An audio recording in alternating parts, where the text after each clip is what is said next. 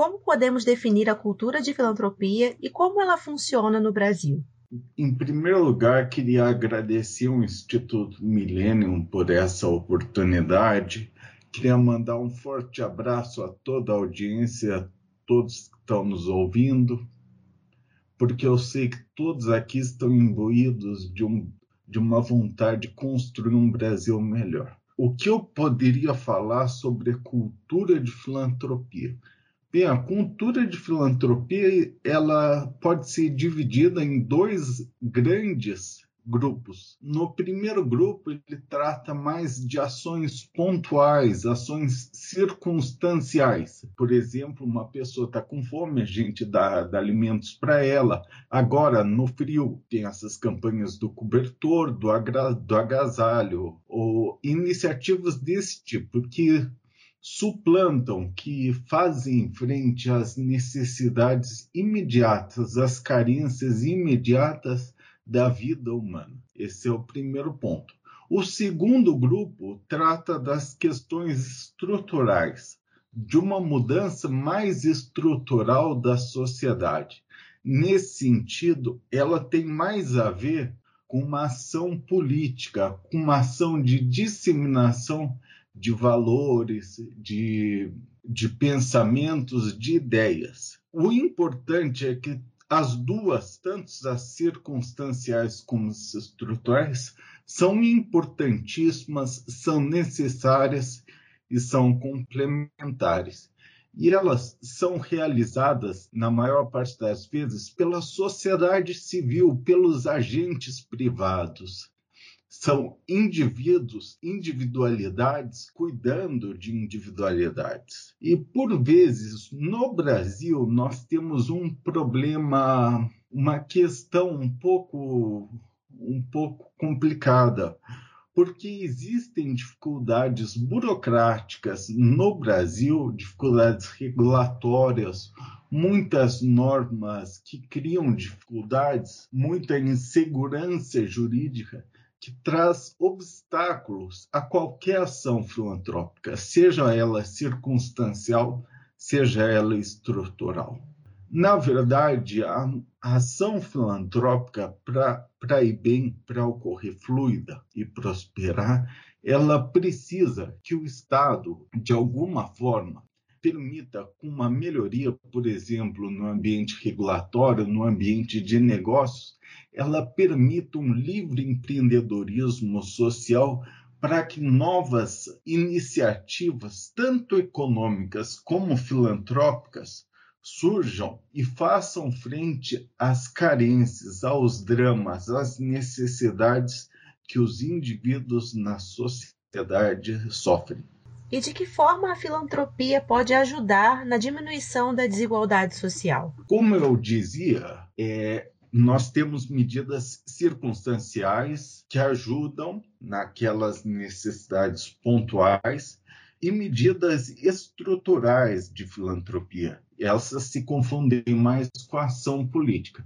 As duas são importantes para melhorar a igualdade de oportunidades. Muito se tem falado, por exemplo, da geração neném, aqueles que nem estudam nem trabalham. Grande parte desses neném são, na verdade, os sem sem, sem, sem acesso ao estudo e sem acesso ao trabalho. Então, a filantropia ela busca levar a oportunidade ou criar condições de oportunidade para que todas as individualidades possam possam é, serem, aproveitadas e de forma inclusiva que todos possam contribuir com o progresso nacional.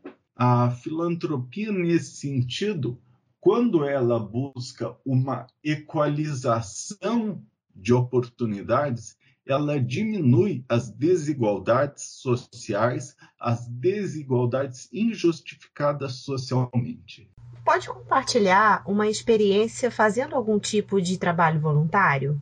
Lógico, eu, eu sou muito inserido pessoalmente na causa das pessoas com deficiência.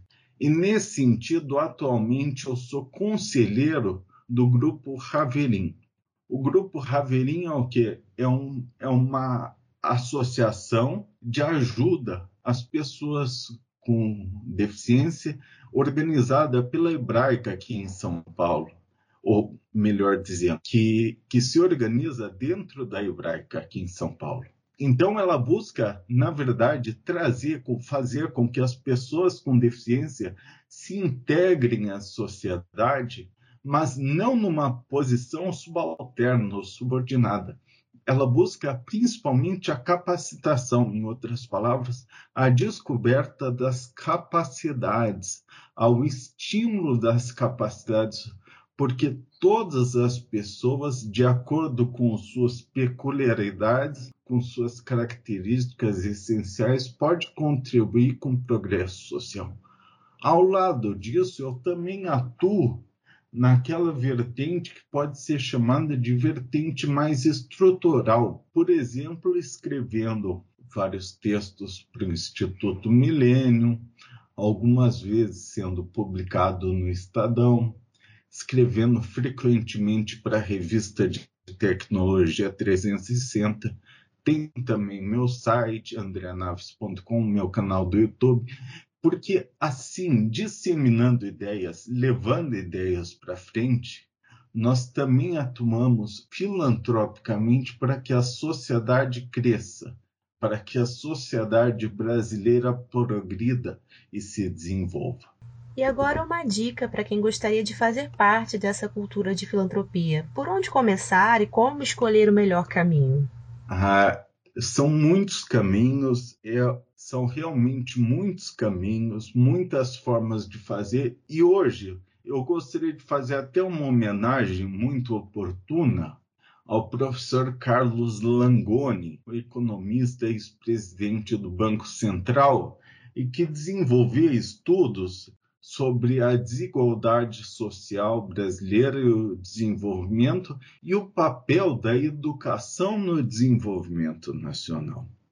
Então fica aqui minha homenagem ao professor Carlos Langoni, falecido recentemente, em que a gente sabe que as desigualdades atrapalham todo o desenvolvimento nacional e a falta de educação também.